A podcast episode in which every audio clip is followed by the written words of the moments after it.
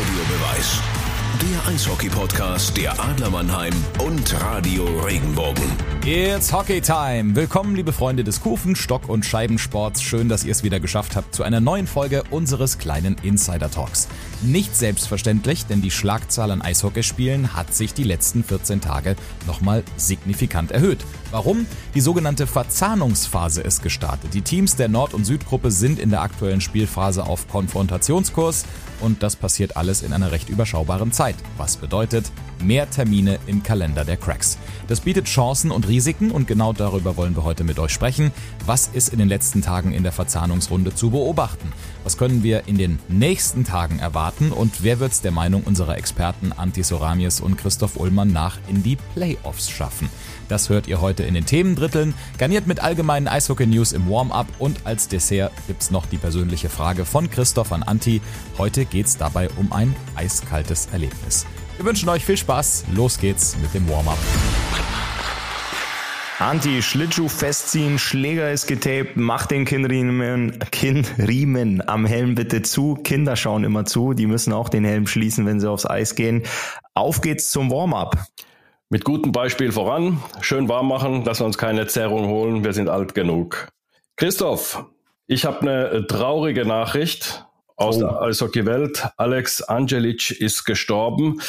Nicht allen ein Begriff, aber dann plötzlich äh, wird einem doch klar, wer das war. Nämlich, der war Skills-Coach, unter anderem in der NHL, auch in Toronto, aber auch bei den Adlern. Äh, 2013 bis 2016 war ein Jugoslawe, ein sehr, sehr netter älterer Herr, 80 Jahre alt, ist jetzt leider verstorben. Und den kenn, kennst du ja auch noch aus deiner Zeit bei den Adlern, also ein sehr kompetenter Eishockey-Fachmann. Jugoslawen gibt's ja nicht so wahnsinnig viele, die, ähm, also Serbe ist er, also aber damals war es ja noch Jugoslawien, und die im Eishockey gewirkt haben, eine Spur hinterlassen haben. Er hat's. Und ähm, ja, er ist an Corona leider verstorben, war 80 Jahre alt.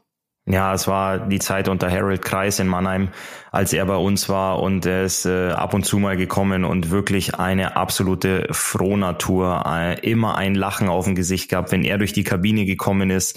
Das hat Spaß gemacht, ihm, ihm im Gang zu begegnen, ihn über den Weg zu laufen, weil er einfach immer gut drauf war und ganz, ganz viel Freude in die Kabine mitgebracht hat. Und er hat nicht nur äh, stocktechnisch und äh, skillsmäßig was drauf gehabt, sondern er war auch ein absoluter Technikfreak. Wir haben damals gestaunt, dass er so einen kleinen Pocket Beamer in der Hosentasche hatte, wo er übers iPhone gleich an die weiße Wand im Kraftraum uns ein paar Übungen hingeschmissen hat. Also der war wirklich ein richtiger von Sternzeichen Fuchs, würde ich sagen, ähm, der uns da ganz, ganz viel geholfen hat, gezeigt hat und uns uns auch weitergebracht hat in der Zeit. Und ähm, es war wirklich für uns, uns alle eine, eine Riesenbereicherung, dass wir ihn kennenlernen durften und auch mit ihm arbeiten durften. Ja, und ähm, wirklich ein ganz, ganz netter Mensch, ein ganz toller Mensch, also muss man auch dazu sagen. Also so möge er in Frieden ruhen. Lass uns mal nach ähm, Heilbronn schauen, zum Kooperationspartner der Adler Mannheim. Da geht's ja darum, die Playoffs noch irgendwie zu erreichen. Da hatte man den Coach gefeuert, den äh, Schweizer Coach in Zeiter und hat dann wie wir schon besprochen haben, Bill Stewart geholt. Und Bill Stewart ist ja einer, ähm, der Ausreden nicht sucht, Ausreden nicht gelten lässt. Er sagt immer, I don't care how you do it, get the job done. Da mag das eine oder andere Wort noch äh, als Füllwort benutzt werden, mit F anfangend. Lass mich raten, es fängt mit einem F an, vielleicht im Englischen. und äh, genau. Und er ist dabei, seinen ähm, Job zu erledigen, nämlich Heilbronn zum ersten Mal auf dem Playoff-Platz. Die haben heute ist was ist heute? Heute ist Mittwoch, siehst da muss man überlegen bei den ganzen vielen Spielen. Heute ist Mittwoch, die haben gestern gegen Bad Nauheim gewonnen, 3 zu 1 und sind zum ersten Mal auf dem Playoff-Platz und kämpfen da jetzt drum, eben die Playoffs zu erreichen. Und da gibt's zwei Plätze, um die es geht, den siebten und achten Platz. Realistisch, äh, der sechste Platz ist zu weit weg, aber da geht's mit Primitschau und Ravensburg geht's dann darum, diese beiden Plätze zu besetzen. Also drei Vereine oder drei Clubs wollen zwei Plätze haben. Glaubst du dran, ja, dass, es, äh, dass sie es dann auch schaffen? Doch, ich glaube da schon dran. Heilbronn hat man ja in der Vergangenheit ähm, nicht nur in der Tabelle ganz unten gesehen, sondern die hat man ja auch ähm, nachts, wenn es dunkel war, hat man die ja ganz gut erkannt auf der Landkarte der DEL 2, weil sie nämlich sehr, sehr lange die rote Laterne hatten, ähm, die da überm, überm Stadion der Heilbronner Falken leuchtete. Aber Bill Stewart hat es tatsächlich geschafft, dass er die Jungs wieder ans Laufen gebracht hat. Ähm, ich habe ein paar Spiele sehen dürfen ähm, da drüben da drüben sage ich jetzt, weil das ja von Mannheim, von wo wir zu Hause sind, nicht so weit ist bis Heilbronn. Ähm, aber die Jungs machen dann echt einen guten Job und sind in der Tabelle stetig hochgeklettert. Dann sind sie nochmal abgerutscht, dann waren sie zwischendurch mal wieder letzter. Und jetzt, wie du es aber sagst, mit den Sieg gegen Bad Nauheim ähm, haben sie es wirklich geschafft, das erste Mal auf den Playoff-Platz zu springen. Und das Gute ist, die spielen heute direkt wieder gegen Bad Nauheim. Also da können sie im Schlussspurt echt Punkte gut machen. Und dann würde im Viertelfinale würden die Kassel Huskies warten, die sich ja schon frühzeitig den ersten Tabellenplatz gesichert haben in der DL2. Aber die Heilbronner Falken haben die Kassel Huskies ja auch schon besiegt. Die liegen denen unter, ja. mhm. Unter Bill Stewart. Und Bill Stewart sagt ja nicht nur get the Job done, sondern Piep. er sagt ja auch zu seinen Jungs, er ist wirklich hart zu seinen Jungs in der Kabine. Er sagt vom, vom ersten Tag an, I'm not here to make friends. Ich bin nicht hier, um Freundschaften zu schließen oder dass wir uns am Ende der Saison mit einem, mit einem Handschlag verabschieden, sondern er sagt, ich bin hier, um Spiele zu gewinnen. Und momentan läuft sehr gut und ich drücke den Jungs, vor allem weil ja auch einige Förderlizenzspieler der Adler Mannheim dort drüben zum Einsatz kommen, ähm, weiterhin die Daumen. So ein Duell gegen die Kassel Huskies, ähm, das hätte schon was. Definitiv. Noch was, Klaus äh, Gröbner wird Generalsekretär des DEB, löst damit Franz Reindl ab. Äh, Gröbner ist ja bekannt, war ja in Ingolstadt zehn Jahre Geschäftsführer, ähm, hat ähm, in München gearbeitet, also hat schon mit dem Eishockey zu tun, ist aber eigentlich kein Sportler gewesen, also kein Eishockeyspieler, dekorierter Eishockeyspieler, so wie sein Vorgänger Franz Reindl, sondern ist Ökonom, also kommt von der wirtschaftlichen Seite. Hm, großer Unterschied, ob das ein Sportler macht oder ob das ein Ökonom macht, Christoph? Nein, es muss ein Mann sein, der das, der das gut führen kann. Franz Reindl, klar, war ein, war ein äh, sehr, sehr guter Eishockeyspieler, aber der hat den Laden auch richtig ordentlich geführt und geleitet, hat den guten Draht zu den Jungs in die Kabine runter. Das ist immer sehr, sehr wichtig, war ein Ansprechpartner für die Spieler und hat auch das umgesetzt, ähm, was, was dem Sport einfach gut tut, was dem DEB gut tut. Und so einen Mann brauchst du da. Ob der letztendlich, ähm, ich sag's jetzt mal ganz salopp, ähm, vom Pferd steigt oder ob der irgendwo Tänzer war in der Vergangenheit, ist doch völlig wurscht. Ähm, solange, solange er das ordentlich macht und äh, die Jungs versteht und äh, die, die richtige Sprache spricht. Ich drücke ihm die Daumen. Deutsch am besten, genau. Dann äh, drücke ich ihm, drücke ich ihm da, da ganz, ganz fest die Daumen. Ich habe noch ein sehr unschönes Thema für unser Warm-up ähm, und zwar gestern Abend, ähm, es war Dienstag, kurz bevor ich zu Bett gehen wollte, habe ich noch gesehen, dass die Krefeld Pinguine auf ihrer Instagram-Seite eine sehr, sehr böse ähm, Mobbing-Nachricht, ja, eine Beschimpfungsnachricht ähm, veröffentlicht haben, die an ihren Spieler Laurin Braun ging. Ähm, sowas geht in, in meinen Augen überhaupt nicht. Ähm, man weiß, dass es in Krefeld dieses Jahr sportlich nicht so gut läuft. Das haben sie auch äh, kommentiert, dass es natürlich ähm, dass Kritik erlaubt ist und auch erwünscht ist, solange sie sachlich ist und sie wissen, dass sie im Umbruch sind. Aber dass man einen Spieler so angeht und ihm ähm, diverse Verletzungen wünscht, sowas ist ein absolutes No-Go und das kennt man eigentlich aus dem Eishockey gar nicht. Man sagt ja oft in den Farben getrennt, äh, in der Sache vereint, man, man liebt sich, äh, man ja bekämpft sich auf, auf der Eisfläche, aber dass solche Äußerungen fallen und so in so einem derben Ton und auch Wortlaut, da war ich gestern schon ein bisschen sprachlos und äh, das, das geht. Also dafür gibt's von mir ganz klare 5 plus Spieldauer mit ähm, langer Sperre ja, und Geldstrafe. Langer, langer Sperre, wirklich. Also das ist ein absolutes No-Go. Ich hoffe, dass man weiß, wer, wer das ist, dass man dem nachgeht und ähm, dem dann auch die Dauerkarte und allen möglichen Sachen entzieht. Also ganz, ganz absolut übel, ja, ja, würde man also, im Boxen sagen. Genau, also finde ich auch, da, da, dafür darf überhaupt kein Platz sein. Sowas darf man auch nicht irgendwie tolerieren und sagen, na ja, das sind halt Idioten.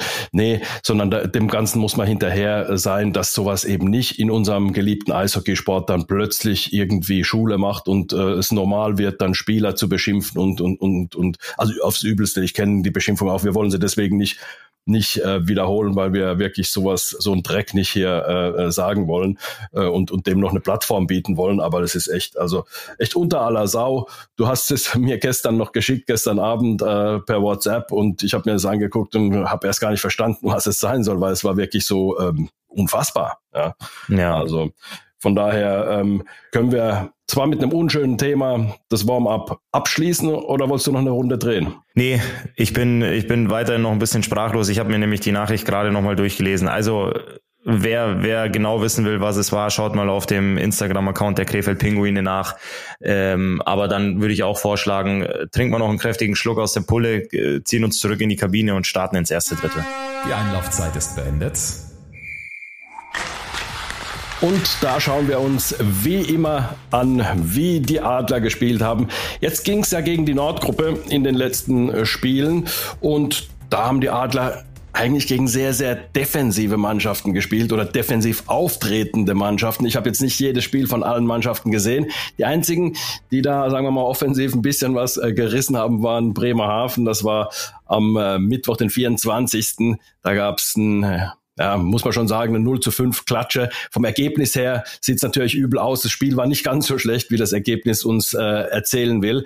Aber man muss da schon sagen, also da waren die Adler nicht auf der Höhe. Ansonsten haben sie recht defensive Gegner gehabt die ganze Zeit. Ja, da hast du recht. Ähm, das ist wirklich so, wenn du, wie die Adlers auch getan haben, die Südgruppe so dominierst und dann kommen die Teams aus dem Norden, ähm, die konzentrieren sich erstmal ganz, ganz stark auf die Defensive, ähm, versuchen nicht irgendwie Offensivakzente zu setzen, sondern wirklich erstmal hinten Ordnung und, und Sicherheit ins, ins Defensivspiel reinzubringen. Und dementsprechend ist es dann wirklich so gewesen, dass die, die Mannschaften sich wirklich nur aufs Verteidigen konzentriert haben. Es ist dann auch teilweise, ich muss es sagen, Anti, ein bisschen unschön anzuschauen, weil das sich dann, äh, ja, das sieht so ein bisschen aus, als wären sich die Mannschaften nicht wirklich, als versuchen sie es gar nicht. Aber du hast natürlich auch, wenn du gegen Mannheim spielst in der momentanen Situation, das absolute Hauptaugenmerk auf der Defensive. Ja, was willst du mit denen mitspielen? Mannheim hat den besten Kader, die beste Mannschaft, die erfolgreichste Mannschaft mit 2,4 Punkten pro Spiel. Das ist ja außerirdisch fast, äh, wie, wie, wie die auftreten. Auch in den Spielen, wie sie auftreten, die finden immer wieder einen Weg zu gewinnen, haben 24 Spiele gewonnen, Stand heute, also heute Mittwochmorgen. Das ist, das ist schon wirklich unfassbar. Also von daher muss man auch sagen, man, ich verstehe es auch, wenn du als Wolfsburg gegen Mannheim spielst, meinst du, da kannst du sagen so, oh wow, wir sind eine tolle Truppe. Die, die haben keine schlechte Mannschaft, nicht falsch verstehen. Aber äh, wir müssen als Truppe natürlich so auftreten, dass wir es Mannheim so schwer wie möglich machen, gegen uns zu gewinnen. Da, da muss man ja realistisch dran gehen. Man kann ja nicht sagen, so, jetzt äh, spielen wir da mit offenem Visier. Und das hat Wolfsburg zum Beispiel sehr, sehr gut gemacht. Die haben ja also ähm, jeweils nur mit einem Tor verloren, einmal äh, 0 zu 1 äh, zu Hause verloren und dann in Mannheim 2 zu 1 mit einem ganz späten Tor äh, der Adler. Also von daher schon verständlich, aber da gebe ich dir auch recht, das ist so ein, so ein Abwarten, was passiert, passiert irgendwann mal irgendwas. Und das Interessante ist, heutzutage kann man so spielen, weil die Spieler auch so gut ausgebildet sind und auch ähm, äh, so athletisch sind. Die lassen den Gegner praktisch in ihre eigene Zone kommen, aber äh, führen sie dann immer wieder zur Seite an die Bande, weiter weg vom Tor, schlechte Schusspositionen, die, die Schusswege sind zu und dadurch wird es natürlich unglaublich schwer, da ein Tor zu erzielen. Und da hilft dann im Prinzip nur eins Geduld. Wenn du pushst und pushst, dann sind die Mannschaften gut genug und äh, kontern dich aus haben auch gut Spieler, die dann auch so, so ein Konter dann halt auch verwerten können. Und dann stehst du plötzlich mit äh, 80 Prozent, 85 Prozent Scheibenbesitz da, hast aber das Spiel 0 zu 1 oder 0 zu 2 verloren. Also deswegen ist es auch eine Sache, die die Adler sehr gut gemacht haben, finde ich, mit, mit dieser Geduld an die Sache gehen und mit diesem Selbstverständnis, wenn wir einfach unser, unseren Stil spielen, wenn wir einfach unseren Scheibenbesitz dann auch ähm, irgendwann mal äh, verwerten äh, in Torchancen, dann äh, gewinnen wir das Ding. Da brauchst du auch ein bestimmtes Selbstbewusstsein, was die Adler auch durchaus äh, zu Recht haben. Das hast du sehr, sehr gut analysiert. Ähm, wirklich, wenn du, wenn du das äh, defensiv taktisch der, der Gegner der Adler ansprichst und auch die, wie Spieler ausgebildet sind, wie sie athletisch sind, ähm, wirklich sehr, sehr treffend von dir, dass du zwar die Adler anlaufen lässt, aber es vorm Tor so gut spielst oder dein, den, dem Raum vor deinem Tor so gut verteidigst, dass du ihnen, wie du es auch gesagt hast, schlechte Pus Schusspositionen gibst oder auch dann den Schläger immer wieder in der Passbahn hast. Das hat oft nichts damit zu tun, dass sie, dass sie dann vielleicht gar nicht wollen, sondern sie konzentrieren sich wirklich auf die Sache. Kölner Haie, die Kölner Haie unter Hans Zach haben das ja wirklich ähm, perfektioniert gehabt. Da sind ja wirklich fünf Mann rückwärts gelaufen, wenn sie die Scheibe nicht gehabt haben. Und die standen teilweise hinter der roten Linie. Aber solche Mannschaften brauchten dann oft nur ein Überzahlspiel oder zwei Überzahlspiele, um dann auch so ein Spiel nach Hause zu bringen.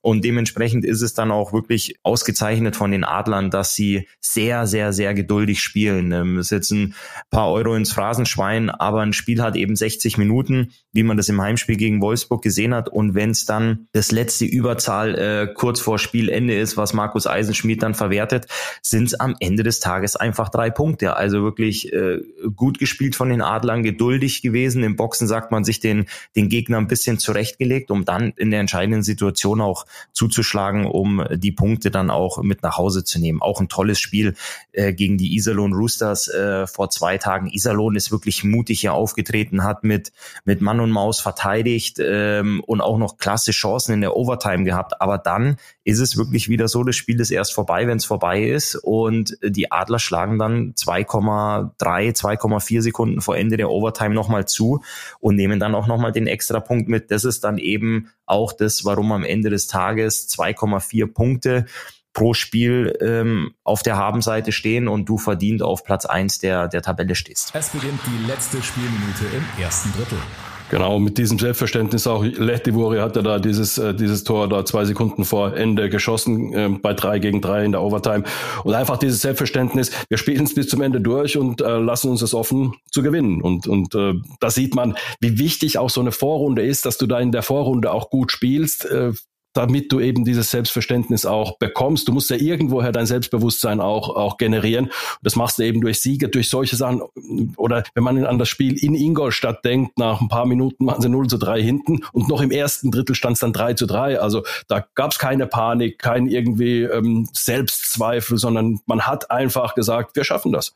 Und das ist jetzt auch in einem anderen Zusammenhang, dieses Wir schaffen das, aber ähm, ähm, das meine ich nicht, sondern äh, die Adler haben wirklich dieses Wir haben, ähm, wir haben das Selbstverständnis, wir uns kann keiner was. Und äh, das ist ohne arrogant zu spielen, das muss man auch dazu sagen. Sie spielen es dann nicht arrogant, sondern trotzdem mit einer gewissen Bescheidenheit. Zielstrebigkeit aber Zielstrebigkeit auch, auch jawohl. Ja, ja also. genau. Aber das ein Drittel der Adler hat auch nur 20 Minuten. Und unseres hat fünf, da haben wir jetzt schon ein bisschen drüber hinausgeschossen, Anti. Deswegen würde ich vorschlagen, wir machen uns mal ähm, kurz frisch, hätte ich gesagt. Frisch macht man sich ja nicht in der Kabine. Man isoliert den Schläger nochmal neu und äh, benutzt das Schweißhandtuch, trinkt einen Schluck, lauscht den Worten von Pavel Groß und ähm, dann starten wir gleich ins zweite Drittel. Und das zweite Drittel beginnt, oder das zweite Drittel hat zum Thema die Lage der Liga im Allgemeinen. Und äh, wenn wir uns da die Tabelle anschauen, kann man sagen, ähm, im Norden, die Eisbären werden die Playoffs schaffen. Die Adler sind rechnerisch auch drin jetzt. Also da kann mathematisch, da kann kein Mathematiker mehr was rausrechnen. Die Adler werden nicht rausgerechnet äh, aus äh, den Playoffs, geht nicht mehr. Aber wenn wir uns jetzt den Norden anschauen, die Eisbären praktisch drin, Bremerhaven mit 52 Punkten, also das sind ähm, neun Punkte Abstand zum dritten Platz sollten es auch schon geschafft haben. Dann Iserlohn, Wolfsburg, Düsseldorf und irgendwie sind die Kölner Haie irgendwie noch im Mix drin. Die haben nämlich 36 Punkte und Wolfsburg hat 41 Punkte bei einem Spiel mehr. Also da wird es schon interessant. Wen siehst du momentan vorne von diesen Mannschaften? Wem traust du es zu, diesen ja, begehrten vierten Platz. Das ist so schwierig, Anti. Das ist so schwierig, gerade da zu sagen, die Jungs äh, ziehen da nochmal nach, weil wer hätte gedacht, dass äh, gestern Bremerhaven zu Hause äh, gegen Straubing 4 zu 0 verliert. Wer hätte gedacht, dass die Augsburger Panther 4-1 in Wolfsburg gewinnen? Das sind einfach so, so Sachen, wo du sagst, ja klar, die Jungs, die Teams spielen aktuell so konstant. Wenn du jetzt äh, guckst, heute Abend spielt Köln gegen München in Köln, da rechnet er jeder mit einem, mit einem Sieg von, von München Allerdings hat Köln ja vor ein paar Tagen auch sehr, sehr mutig in München aufgespielt, trotz der 6-2-Niederlage. Also da ist im Moment wirklich ähm, für die Teams, die um den Strich spielen, ob es jetzt Köln ist, ob es die DEG ist oder Straubing und Augsburg auf der Südseite, da ist wirklich noch, noch alles drin. Und ähm, wenn du da jetzt mal ein, zwei Siege einfährst, plötzlich Rückenwind bekommst, dein äh, Selbstvertrauen wächst, ein Torwart sich in den in den Lauf oder in den Rausch spielt. Also da wird's ähm, wird's denke ich sehr sehr sehr eng werden, wenn ich mir den Süden kurz angucke. Schwenningen, Straubing und Augsburg. Straubing war ja vor ein paar Wochen noch ganz abgeschlagen da unten. Da haben wir mhm. thematisiert, dass sie dieses Jahr gar nicht aus dem Quark kommen und jetzt sind die wieder bis auf zwei Punkte ran an den Schwenninger Wild Wings und äh, im Norden genau das gleiche. Da haben wir es angesprochen. Da ist Iserlohn auf drei mit 43, Wolfsburg 41, Düsseldorf 38, Köln 36. Da ist eine Auswärtsfahrt über drei Tage, wo du zwei Spiele hast, wo du sechs Punkte mit einpacken kannst und plötzlich dreht sich wieder alles in der Tabelle. Also das wird, das wird sehr, sehr eng und das wird auch sehr spannend und interessant. Ich freue mich da riesig drauf. Also ich ähm, leg mich fest. Ich sag Folgendes. Okay, jetzt bin ich gespannt. Also ich sag, vom, vom Spielerischen sind sind die Wolfsburger zumindest in der Lage, die haben mich schon beeindruckt gegen die Adler, die, die sind in der Lage, defensiv sehr, sehr stark und äh, diszipliniert zu spielen. Also ich glaube, dass die Wolfsburger den vierten Platz schaffen. Die äh, Roosters äh, werden es möglicherweise auch schaffen, wobei bei den Roosters, das finde ich echt Wahnsinn. Also die spielen mal Hop, mal Flop. Also es ist einfach, man weiß nie, was man von denen bekommt. Bei den ähm, Wolfsburgern bekommt man wenigstens, weiß man, da kriegt man sehr, sehr defensives Eishockey. Also die, die haben so einen eigenen Stil bei den Roosters. Die haben auch äh, Jungs, die da wirklich offensiv sehr, sehr stark spielen. Mir gefällt diese Überzahlformation mit fünf Stürmern. Bei den Iserlohnern gefällt mir, aber die spielen es dann halt auch teilweise sehr, sehr mutig ähm, und, und fahrlässig fast manchmal, was, was die, Rückwärtsbewegung angeht. Also es ist schon sehr interessant zu sehen. Ich, mir, mir gefällt das, ähm, wie, wie Iserlohn spielt. Mir gefällt aber auch, wie Wolfsburg spielt, nämlich einfach auch äh, sehr, sehr diszipliniert, taktisch, äh, defensiv. Also, also du sprichst nur von Iserlohn und Wolfsburg, das heißt für dich ist Düsseldorf und Köln aus der Nordgruppe genau. raus. Ja, okay, sage ich. Klar. Also was, was mir sehr weh tut, weil beiden Mannschaften würde ich es gönnen, beide sind Traditionsclubs, beiden würde ich es gönnen, dass sie da ähm, äh, in die Playoffs kommen, aber es geht, geht halt nur, können halt nur vier Mannschaften sein. Mhm. Das würde ich wer macht, der, wer macht den wer macht den vierten im Süden? Was was sagst du da? Da sage ich Schwenningen. Straubing hat zwar, wie du es gesagt hast, äh, ganz gut aufgeholt und wirklich, äh, die sind in der Spur, wenn man so möchte, aber die Schwenninger, die sind wirklich fit, die können 60 Minuten da wirklich äh, äh, volles Tempo gehen, die haben Talent in der Mannschaft. Also wenn man sich die Spink-Brüder anguckt, den Toureson, äh, also die sind schon, die sind schon wirklich äh, sehr, sehr gut äh, besetzt und die haben eine recht konstante Leistung gebracht. Also von daher glaube ich, das bedeutet dann oder würde dann bedeuten, dass der erste Playoff-Gegner der Adler Schwenningen wäre. Es beginnt die letzte Spielminute im zweiten Drittel. Ja, das wäre spannend, äh, spannend zu sehen. Also alle Konstellationen versprechen ganz, ganz viel Spannung und ganz viel Action. Also ich, ich freue mich drauf. Ich sehe den, ich sehe den Kampf nicht oder ich sehe den Kampf noch ein bisschen offener als du um Platz vier, aber ich ähm, lass mich, lass mich gerne überraschen. Ich äh, freue mich auf jeden Fall auf die, die nächste Zeit. Es sind ja unglaublich viele Spiele ja. jetzt äh, mit der sogenannten Verzahnungsrunde. Ähm, das ist schon, ist schon Wahnsinn, was da auf die, auf die Teams einprasselt. Ähm, also allergrößten Respekt und Hut ab, was die, was die Teams da machen oder die Mannschaften auch. Du hast ja kaum Verschnaufspausen, kaum freie Tage. Wenn du mal sagst, ach guck mal, die Mannschaft spielt heute nicht, dann siehst du aber, dass die wahrscheinlich irgendwo im Bus unterwegs durch die Republik ist, weil es die nächsten zwei Tage wieder irgendwo mit einem Spiel in einer weiteren Entfernung weitergeht. Also Chapeau, Jungs, wirklich Chapeau an alle, an alle Teams und alle Spieler da draußen. Echt, echt klasse. Ja, das ist eine unglaubliche Leistung, die die, die, die da äh, erbringen. Und ähm, keiner jammert. Ich habe noch nie jemanden jammern hören, weder die Trainer noch sonst jemand äh, sagt, auch Mensch, sind das viele Spiele. Nee, es ist halt einfach so und es ist unser Job. Wir sind froh, dass wir ihn ausüben dürfen. Das ist ja auch noch ein großer Punkt in der heutigen Zeit. Dass man das sagt, ist ein Mensch, Privileg, dass genau. die Jungs spielen dürfen. Ähm, des, dessen sind sie sich auch bewusst und ähm, das machen sie, das machen sie ganz, ganz großartig. Wir gehen ins letzte Drittel, Christoph. Super, ich freue mich. Da schauen wir uns ähm, mal ein paar junge Spieler an. Mit jungen Spielern meine mein ich die U23 äh, die äh, so ein bisschen hervorgestochen sind. Und da gibt es ein paar, paar, die jetzt nicht großartig überraschen. Zum Beispiel Lukas Reichel in Berlin, dass der in der Lage ist, ähm, ja, wie soll ich sagen, ähm, Spiel auch seinen Stempel aufzudrücken. Das hat er ja schon gezeigt. Das ist ein Ausnahmetalent dann ähm, gibt äh, schon in der Liga ein paar. Oder wenn man äh, sich anschaut, Tim Wohlgemuth, der ja nach Mannheim wechselt von äh, den Ingolstädtern, der da oben zweitbester Scorer seines Teams ist.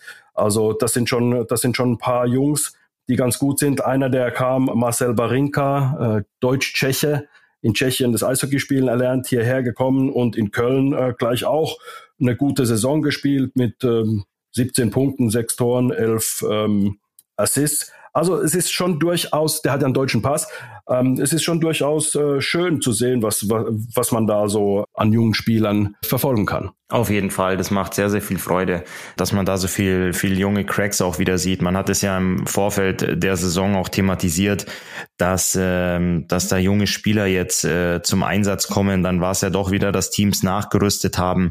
Aber die Jungs, die du da jetzt aufgezählt hast, das ist echt klasse, dass da äh, auch ein, ja, dass die, dass die Eiszeit bekommen, sich durchsetzen und ähm, wie du auch sagst, Tim Wohlgemuth eine tragende Rolle in seinem Team spielt. Du hast aber auch einen Nikita Dieter Quapp, äh, Torhüter bei den Krefeld Pinguinen, ja. äh, der jetzt dann erstmal zur U18 WM fährt. Also der Junge ist äh, gerade erstmal 18 Jahre alt geworden. Steht da etliche Spiele schon für Krefeld zwischen dem Pfosten. Ähm, Jan-Luca Senhen bei den äh, Kölner Haien ist ein 2000er Jahrgang, also auch noch sehr, sehr jung. Und ähm, jetzt musst du mir mit dem Vornamen helfen, in Straubing zuletzt sich um die Torschützen eingetragen. Adrian, Adrian, Adrian heißt er, Klein, Adrian Klein, ja. ähm, der auch noch für die, der mit Gitter spielt, das heißt, er ist auch noch 17. Mhm. Ähm, ja, das ist klasse, dass man solche Jungs sieht und ich freue mich da immer unglaublich drüber, weil das irgendwann auch potenzielle Nationalspieler sind, dass man sich da ums deutsche Eishockey auch, dass einem da keine Angst und Bange werden muss. Das finde ich, finde ich ganz, ganz toll. Ja, und dann muss man ja auch sagen, ich habe den 98er Jahrgang, die sind ja zum letzten Mal jetzt äh, U23 äh, Spieler diese Saison, ab nächste Saison sind sie dann, soll ich sagen, gestandene Spieler, also fallen nicht mehr äh, unter diese Regel. Zu alt sind sie, zu alt. Zu alt, genau. Alte Spieler. Äh, nee, die sind ja dann einfach auch, ähm, fallen eben nicht mehr unter die Regel. Nächstes Jahr müssen es drei U23 Spieler sein, dieses Jahr zwei U23 Spieler. Wenn ich mir die 98er zum Beispiel anschaue, die haben sich echt gut entwickelt. Also die haben, die spielen ja, die meisten spielen ja schon ein bisschen länger jetzt in der DEL. Ob das jetzt gestern an Tobias Eder war von den von den Düsseldorfern oder ob das ein, ähm, ein Hannes Huss in, in äh, Schwenning ist. Man sieht da schon eine ganz gute Entwicklung der Jungs. Also die werden so langsam zu echt gestandenen gestandenen Spielern und das sieht man dann auch, die kriegen ihre Eiszeit, die ähm, kriegen die Möglichkeit, sich zu entwickeln, nutzen diese Entwicklungsmöglichkeiten auch und dann entsprechend werden sie, werden sie dann wirklich auch gefördert dadurch. Ähm, aber da sieht man, da braucht man Eiszeit und Vertrauen. Ja, diese, diese U23-Regel äh, in der DL2 ist es ja die U21-Regel ist eine tolle Sache, aber du hast Pro und Contra bei der ganzen Sache. Mhm. Wenn du dir, wenn du dir mal vorstellst, du hast 14 Teams in der in der DEL und jedes Team braucht drei U23 Spieler. Mhm das ist schon eine Menge. Wir hatten das ja auch schon mal vor ein paar Wochen thematisiert und ähm, in der DEL 2 brauchen die drei U21 Spieler. Das heißt, manche Jungs, äh, bestes Beispiel für mich oder Paradebeispiele sind Michael Wolf und Patrick Reimer, zwei absolute Granaten in der DEL. Patrick Reimer spielt ja noch für die Nürnberg Ice Tigers. Michael Wolf hat ja vor zwei Jahren seine Karriere beendet. Ähm, die beiden Jungs haben sich sehr, sehr lange im Unterhaus entwickelt. Die sind beide, glaube ich, erst mit 23 Jahren in die DEL ja, gewechselt. Wolf sogar mit 24. Ähm, ja. Genau, und ähm, da hat man einfach den jungen Spielern die Zeit gegeben, sich zu entwickeln. Jetzt nehmen wir mal ein Beispiel. Ein 16-, 17-jähriger Junge entwickelt sich sehr, sehr gut im Nachwuchs, spielt in der U17, ähm, scoret recht gut oder räumt hinten gut auf, wenn er ein Verteidiger ist oder auch ein Torhüter, macht ganz gute Spiele. Dann ähm, kommt er vom, vom Jahrgang her, vom Alter Richtung U20 und da hätte er noch drei Jahre vor sich, um sich weiterzuentwickeln. Das heißt, körperlich ähm, Fortschritte zu machen im athletischen Bereich, im Kraftbereich. Die Jungs sind in ihrer äh, Entwicklung noch nicht am Ende. Das heißt, die wachsen noch, die legen noch zu und auch äh, die die tägliche Situation ähm, einfach auch Fehler machen zu dürfen im Nachwuchs, weil ein Nachwuchsverein bildet aus. Das ist das Hauptaugenmerk eines Nachwuchsvereines wenn du hochkommst in die DL 2 oder auch in die DL, da müssen Ergebnisse erzielt werden. Mhm. Das heißt, du darfst wenig Fehler machen. Mhm. Und wenn jetzt so viele junge Spieler, ich nehme jetzt aber explizit die DL 2 da ein bisschen in den Fokus, sich dann schon sehr, sehr früh im Nachwuchs bei den guten Jungs bedienen und die mit Verträgen locken. Das heißt, die werden aus der kompletten Ausbildung und Entwicklung rausgerissen und sollen auf einmal oben ja, performen. Und ähm, da ist es aber dann so, dann wären sie doch für die vierte Reihe eingeplant. Ähm, vielleicht ist nach einem ersten Fehler oder äh, gar nach einem zweiten Fehler ihr Spiel beendet und du sprichst dann am Ende des Tages von zwei, drei, vielleicht maximal vier Minuten Eiszeit, wo er hingegen bei einem Ausbildungsverein, also sprich in einem Nachwuchsteam, viermal 90 Minuten Eis, das es Vorgabe hat in der Woche äh, am Training, plus dort eine, eine tragende Rolle spielt mit Überzahl, Unterzahl und vielleicht 20 Minuten Eiszeit hat. Ich finde, das ist ein sehr, sehr, sehr schwieriges Thema. Also nochmal, um meinen mein Kreis da zurückzuschließen, wo sollen diese ganzen Jungs alle herkommen? Ja. Also 14 mal 3 in der, in der DEL das ist so viel, kann ich gar nicht der, rechnen. Auch so in der DEL 2, dann brauchen die auch noch mal, das, die, die bedienen sich ja aus dem gleichen Topf, ja. ähm, aus dem deutschen Nachwuchs. Die brauchen dann U21-Spieler. Also es ist, es ist wirklich schwierig, ähm, ob man da den Jungs dann wirklich sagt, du, ist es schön, dass dich viele Teams anrufen und dich verpflichten wollen, aber bleib doch noch mal ein, zwei Jahre im Nachwuchs und entwickel dich weiter und komm nach oben, siehe Patrick Reimer, Michael Wolf, wenn du wirklich bereit dafür bist, mhm. ähm, um wirklich nach oben zu kommen, um dann auch oben zu bleiben. Also das ist ein schwieriges Thema, aber wir haben es ja positiv gestartet und deswegen möchte ich es auch positiv abschließen. Es ist super klasse zu sehen, dass es dann doch mehr als eine Handvoll Jungs gibt, die sich in der DEL, wir sprechen ja jetzt explizit über die DEL, da oben durchsetzen, Eiszeit kriegen, ähm, auch tragende Rollen übernehmen. Ähm, und das finde ich, das ist cool. Das macht, das macht einfach richtig Spaß. Es beginnt die letzte Spielminute im dritten Drittel. Ähm, das macht Freude, wenn du da so eine Entwicklung von so einem jungen Spieler dann auch in der DL miterleben kannst und dann Jungs, die noch ein Gitter tragen, äh, beim Jubeln sehen kannst, wenn sie dann ihr, ihr erstes DL-Tor erzielen. Das macht mir auch zu Hause auf der Couch sehr viel Freude. Ja, das ähm, da gebe ich dir recht. Ich wollte noch eine Sache kurz ergänzen, Christoph. Also ich sage mir, weißt du, wenn, wenn so ein 19-Jähriger, 18-, 19-Jähriger ähm, dreieinhalb Minuten in der DEL spielt, wenn er mal reinschnuppern darf für zwei, drei Spiele und dann ein paar Einsätze hat, alles wunderbar. Aber wenn der dann, wenn jetzt dann drei U23-Spieler Pflicht sind, dann wird es immer wieder über, äh, über die Saison so aussehen, dass es da ein paar Spieler gibt, die haben dann wirklich äh, Eiszeit von drei, vier Minuten, könnten aber in der Oberliga oder in der DL2 dann meinetwegen 15 bis 18 Minuten spielen. Das ist dann schon ein Unterschied. Also da, das ist schon besser für die Ausbildung, wenn du in der unteren Liga mehr spielst als in der DL auf der Bank sitzt. Also das ist äh, auf alle Fälle der Fall. Von daher gebe ich dir da zu 100 Prozent recht vom Zuschauen ist noch keiner besser geworden, Anti. Das ist leider bei allem so. Da kann ich jetzt gar nichts mehr zu sagen, das stimmt. danke. Klasse, danke, Anti. Dann würde ich sagen, ich glaube, ich höre die Schlusssirene. Ende der regulären Spielzeit. Ja, da ist sie. Und ähm, wird dir nochmal einen Puck hinschmeißen zum 1 gegen 1. Und heute, ich habe ja, weißt du, ich habe lange überlegt und gegrübelt ähm, ich habe mich tatsächlich mal, mal einen Abend hingesetzt und habe mal ein paar Fragen runtergeschrieben und jetzt muss ich mich aus meinem Fragenpool einfach nur bedienen. Aber mal eine ganz andere Frage vorneweg. Wie findest du denn eigentlich immer die Top 10 bei Magenta Sport? Ähm, ist es was, wo du in der Drittelpause Ton ausmachst und dir nochmal ein Stück Kuchen holst? Ähm, oder ist es was, wo du sagst, cool, die Top 10, da muss ich mal, muss ich kurz dranbleiben? Ich bin nicht so, ich bin nicht so ein Freund von, von ähm, Highlight-Videos. Habe ich mir noch nie angeschaut, auch auf Echt? YouTube. Wow. Ja, ich bin kein, ich bin kein großer, aber das, das liegt am, ich, für mich ist Eishockey mein ganzes Spiel. Ich muss immer sehen, wie, wie das Team taktisch gespielt hat und so weiter. Also so ein, so ein schönes Tor während einem Spiel finde ich, oh, sage ich immer, wow. Ja, aber dann, dass ich mir dann diese äh, Dinger gezielt suche, seltsamerweise, ich, ich weiß, es ist komisch, weil das ist eigentlich das Salz in der Suppe, ähm, solche schönen Aktionen, aber ich mag eher solche Aktionen, die, die in, in diesen, in diesen Highlight-Videos nicht kommen. Ich mag sowas, wenn ein guter Backcheck ist oder irgendwie sowas, wenn einer eine Situation gut liest, da sage ich mal wow. Aber äh, okay. äh, so, so dieser, also seltsamerweise, ich, ich, ich, ich bin komisch.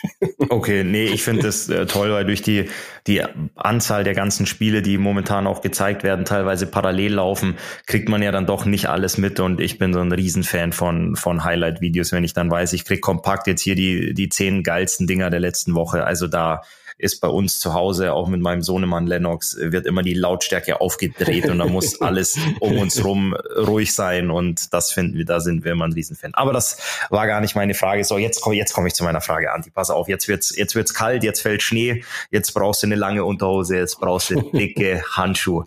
Ähm, Thema Winter Game. Ähm, Winter Game hat sich ja etabliert in der, in der DEL. Wir durften ja selbst einspielen in Hoffenheim gegen die Schwenninger Wild Wings. Und äh, da hat ja wirklich vieles zusammengepasst, äh, wie ich schon angesprochen hatte. Es hat angefangen zu schneien, es war ein tolles Eishockeyspiel, eine super Atmosphäre. Und an so einem Tag kommen ja nicht nur Fans ähm, der beiden Teams, sondern es, du siehst ja wirklich alle möglichen Trikots, weil es ja dann oft auf den Samstag gelegt wird, dass viele Fans der DEL 2 oder auch der unteren Ligen Oberliga, was es, was es noch alles gibt, äh, an, an Reisen, um sich so ein Highlight anzuschauen. Was war denn, ich würde dir sogar drei Sachen geben, was waren denn dein Highlight oder deine persönlichen Highlights bei dem Winter der Adler Mannheim gegen die Schwenninger Wild Wings in Hoffenheim? Also das größte Highlight war, nachdem ich draußen gestanden habe, du erinnerst dich, das war saukalt. Das waren also mehrere Grad minus. Und wenn du da den ganzen Tag draußen bist, lange Unterhosen, du hast recht, hatte ich mehrere Pullis an, also dieses, äh, dieses Prinzip, lieber ein bisschen zu viel anhaben und dann ähm, sich dann so wie so eine Schale halt eben dann ähm, Zwiebellook, Zwiebellook, genau. Zwiebellook, äh, ja. Aber ich war dann so durchgefroren. Normalerweise friere ich an den Füßen nie. Aber meine Füße waren so kalt und mein Highlight, muss ich dir ganz ehrlich sagen, war, als ich so durchgefroren war und mich an der Heizung in warmen Raum stellen konnte, an der Heizung stellen konnte und ich gemerkt habe, so, ich fange an, den Körper wieder zu spüren. Das war mein eigentliches Highlight.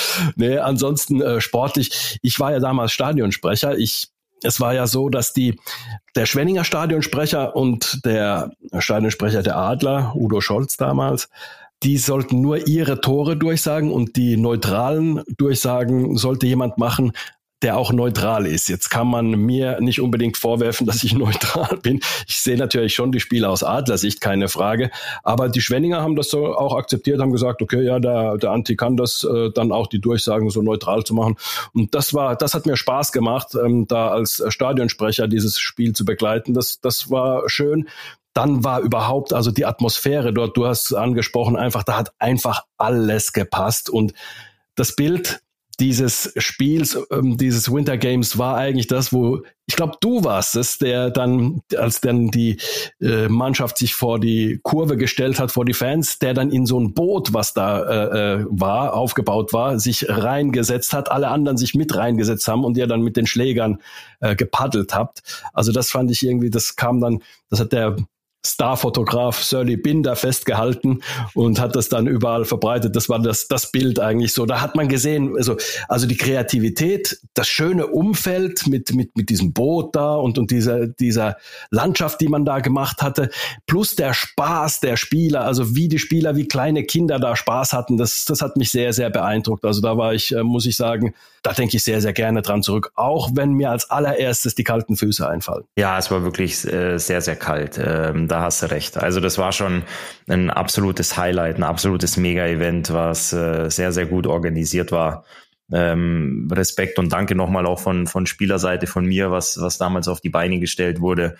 Ich fand es überragend, dass es dann sogar angefangen hat zu schneien. Ja. Wir sind ja jetzt, ähm, wie Ben Wettervogel sagen würde, nicht die Region, die für viel Schnee bekannt ist, aber dass an so einem Tag dann noch ein paar Flocken fielen, das hat das Ganze wirklich äh, super abgerundet. Also es war schon ein absolutes, absolutes Mega-Event und ich bin mir auch sicher, dass da jeder seine eigene kleine Geschichte hat, ähm, die er da zu erzählen hat. Sicherlich hat es auch viel mit den Temperaturen zu tun, dass viele Leute gefroren haben, aber ich freue mich zum Beispiel immer, wenn ich meine Schublade in der Garderobe aufziehe, ähm, wenn ich wieder irgendwas suche und dann dort die Wintergame Mütze ähm, sehe, wie sie in der, in der Schublade liegt und das weckt dann immer wieder ganz, ganz viele und ganz tolle Erinnerungen wach ähm, vom, vom Tag der Anreise, auch vom Abschlusstraining auf der Eisfläche, wo wir dann sogar ein Mannschaftsfoto gemacht haben. Das war äh, abends, da war der Himmel dunkel und das hatte so eine richtige ja, Weiher- oder Seeatmosphäre, mhm. einfach unter freiem Himmel Hockey zu spielen. Also ich, ich freue mich immer, mein, mein wirklich mein,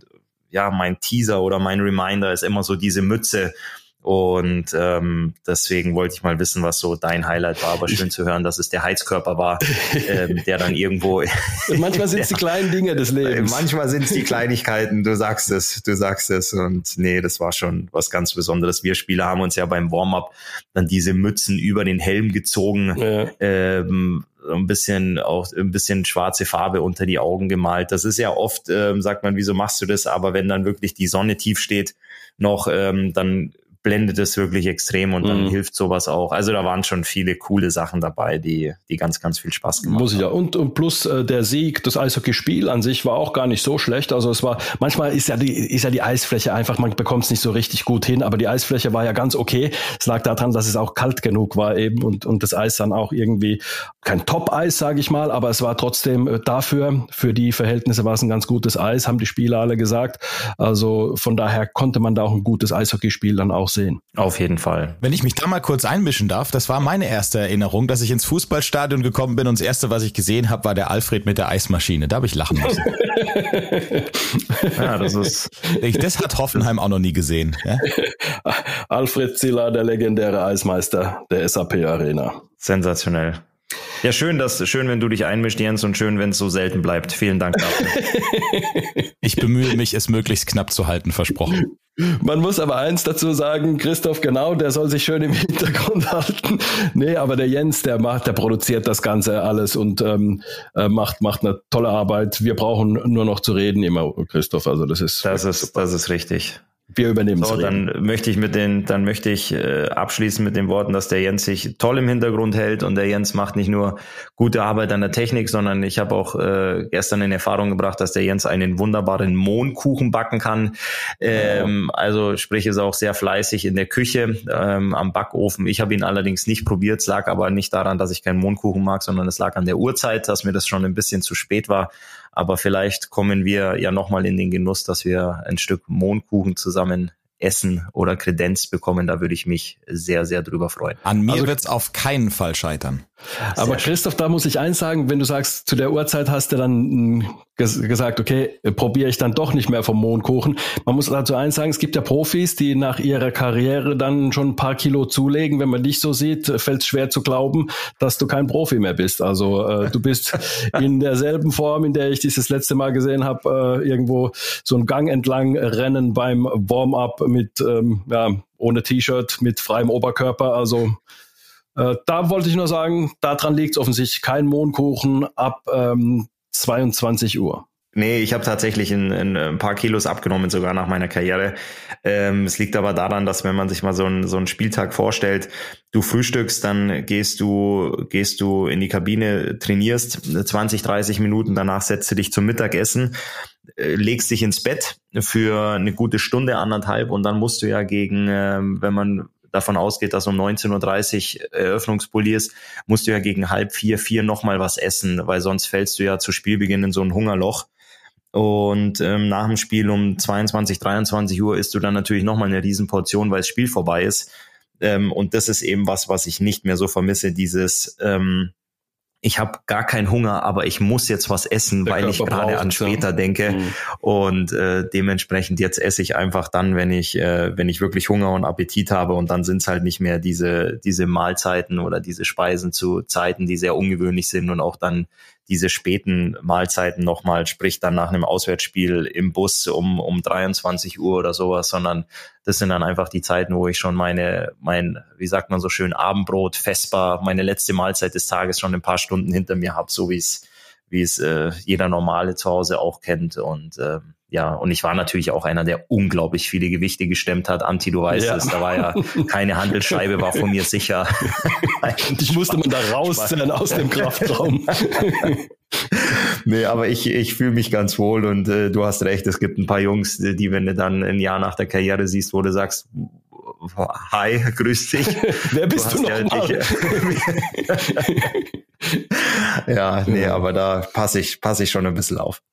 Gut, dann ist es doch ein gutes Schlusswort. Ähm, nur, dass die, die zuhören, wissen, als wir aufgezeichnet haben, es geht stark gegen Mittagszeit. Also wir haben jetzt über das Essen gesprochen. Ich habe Hunger. Ich verabschiede mich mit einem fröhlichen Mahlzeit. Mahlzeit. Tschüss, danke.